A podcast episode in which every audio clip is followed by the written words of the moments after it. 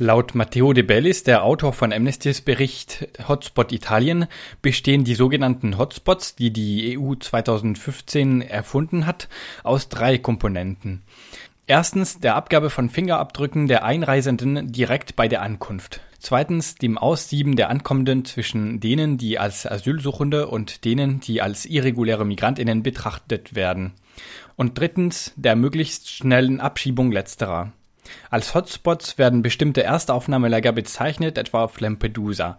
Doch Matteo De Bellis erklärte, dass die drei Komponenten des Hotspot-Ansatzes auch außerhalb dieser Lager in ganz Italien umgesetzt werden, in Polizeiwachen etwa. Die Absicht hinter diesem Hotspot-Ansatz sei es, die irreguläre Weiterreise von Migrantinnen in andere europäischen Staaten zu verhindern. Zeitgleich mit diesem Ansatz haben die europäischen Institutionen auch ein Notumsiedlungsprogramm für Flüchtlinge vereinbart, um Italien zu entlasten, so die ursprüngliche Theorie. Doch als es um die Praxis ging,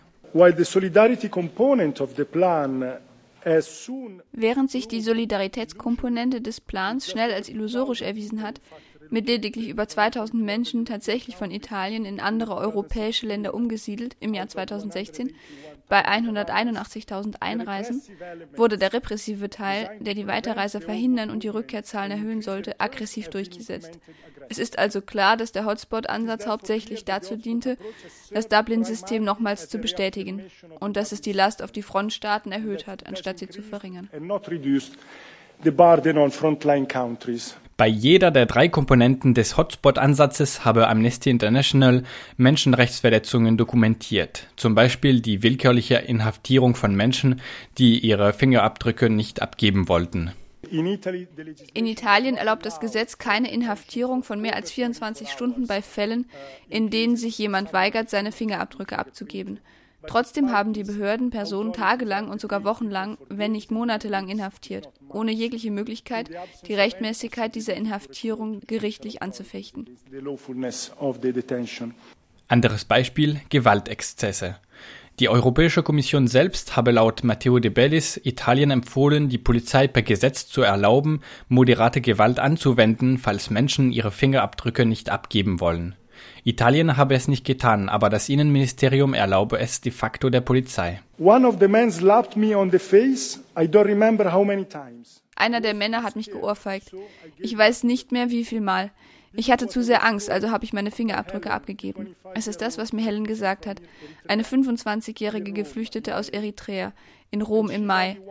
Und sie ist nur eine der 24 Menschen, die uns erzählt haben, dass sie solche Situationen durchlebt haben. Andere erzählten, wie sie mit der Faust geschlagen, getreten, geknüppelt oder bedroht wurden. Wieder andere erzählten uns, dass sie Elektroschocks durch Elektroschockknüppel bekommen haben oder dass sie in die Genitalien geschlagen wurden.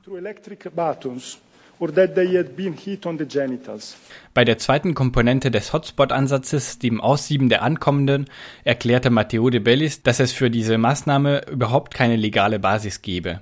Aus drei Gründen hält er das Aussieben direkt bei der Ankunft für unangemessen. Das Aussieben findet unmittelbar nach der Landung statt, zu einer Zeit, an der die Menschen gerade schreckliche Erfahrungen und Menschenrechtsverletzungen auf See und in Libyen durchlebt haben. Viele von ihnen wurden gefoltert, vergewaltigt oder haben einen Schiffbruch im zentralen Mittelmeer überlebt und die italienischen Behörden erwarten von ihnen, dass sie unmittelbar nach der Landung in der Lage sind, ein Aussieben durchzulaufen, das ihr Leben verändern wird. Neben dieser ersten Kritik am schnellen Aussieben empörte sich Matteo de Bellis darüber, dass die Menschen vor dem Aussieben nicht einmal über ihre Rechte aufgeklärt werden. Und schließlich hält er die Frage, die zum eigentlichen Aussieben dient, für zu vage. Sie lautet, was bringt sie hierher? Auch bei der letzten Komponente des Hotspot-Ansatzes, den verstärkten Abschiebungen, sprach der Forscher von Amnesty International von Menschenrechtsverletzungen. Tausende von Aufforderungen zur selbstständigen Ausreise binnen sieben Tagen wurden an Individuen kurz nach ihrer Landung ausgehändigt. Individuen, die für irreguläre Migrantinnen gehalten wurden, auf der Grundlage des fehlerhaften Aussiebens, das ich eben beschrieben habe. Menschen, denen dieses Dokument ausgehändigt wurde und die keine Hilfe bekommen haben. Menschen, die nicht imstande sind, in ihre Herkunftsländer zurückzukehren, selbst wenn sie es wollen. Menschen, die also Ausbeutung und Missbrauch in diesem Land ausgesetzt sind. Neben diesen zahlreichen Aufforderungen zur Ausreise nehme die italienische Polizei auch bei Abschiebungen nicht genug Rücksicht auf die Risiken für die Betroffenen. Die italienische Polizei hat angefangen, neue bilaterale Abkommen mit Regierungen zu verhandeln, darunter auch Regierungen, die für schreckliche Gräueltaten verantwortlich sind, zum Beispiel die sudanesische Regierung. Und wir wissen zum Beispiel, dass am 24. August eine Gruppe von 40 Sudanesen von Italien in den Sudan zurückgeschickt wurde. Wir wissen, dass die Behörden keine ernsthafte Bewertung der Risiken durchgeführt hat, die mit dieser Rückführung einhergingen. Wir wissen, dass einige dieser Menschen tatsächlich aus Darfur kamen. Und wir wissen, dass Menschen aus Darfur besondere und gravierende Menschenrechtsverletzungen in den Händen der sudanesischen Behörden riskieren. Matteo De Bellis erklärte, im Laufe seiner Recherche habe er von den italienischen Behörden keine Antwort auf seine Anfragen bekommen, bis auf einen Präfekten ganz am Anfang. Und doch. Trotzdem, als unser Bericht im November 2016 veröffentlicht wurde, sind hohe Beamte des Ministeriums an die Medien gegangen, um kräftig alle Vorwürfe zurückzuweisen und unsere Organisation zu kritisieren. Übrigens, um eine ausgewogene Darstellung zu bekommen, hatte das Europaparlament auch Vertreterinnen Italiens zur Anhörung eingeladen. Diese konnten leider nicht erscheinen, leider. Mehrere Europaabgeordneten bedauerten, die italienische Regierung nicht mit Amnestys Vorwürfe konfrontieren zu können. Einige wie Dietmar Köster von der SPD wünschten sich auch eine Diskussion mit der Kommission zu diesem Thema. Schließlich erklärte Matteo De Bellis Amnestys Forderungen an Italien und EU. Die EU müsse das Dublin-System überwinden, wonach Schutzsuchende im Land Asyl beantragen sollen, in welchem sie zuerst EU-Boden betreten. Das sei der Hauptgrund, warum ein Teil der Migrantinnen ihre Fingerabdrücke nicht abgeben wollen. Die EU müsse auch für eine effektive Umverteilung der Neueinkommenden sorgen. Sie müsse für gleichmäßige Schutz- und Hilfestandards in den Mitgliedstaaten sorgen. Und schließlich müsse sie für die Freizügigkeit der Schutzberechtigten innerhalb der EU sorgen. Im Anschluss an diese Anhörung kamen die meisten Reaktionen von italienischen Europaabgeordneten aus den Fraktionen der Sozialdemokratinnen und Linken. Sie zeigten sich, genauso wie einzelne Sozialdemokraten aus Portugal und Deutschland, sehr empfänglich für Amnestys Kritik am Dublin-System und am Hotspot-Ansatz. Dietmar Köster von der SPD nahm die Anhörung auch zum Anlass, die Haltung der Bundesregierung zu kritisieren.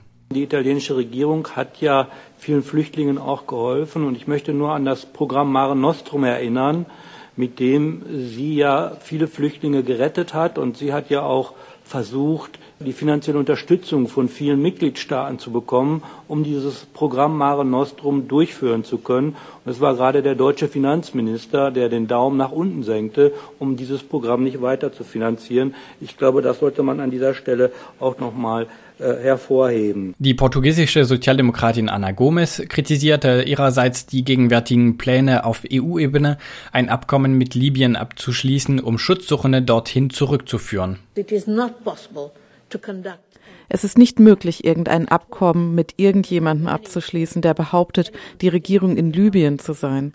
Es ist eine Immoralität, eine Heuchelei. Es ist ein Weg, um Menschen an einen Ort zurückzuschieben, wo sie im Transit waren und wo sie den abscheulichsten Menschenrechtsverletzungen ausgesetzt waren. Eine grüne EU-Abgeordnete stellte einige Verständnisfragen. Aus den Reihen der größten Fraktionen, den Christdemokraten jedoch, deren Mitgliedsparteien in vielen Mitgliedstaaten regieren, war überhaupt kein Ton zu Amnestys Bericht zu hören. Genauso wenig Reaktion bei den Liberalen, bei denen sich sonst schon mal einige für das Asylrecht einsetzen.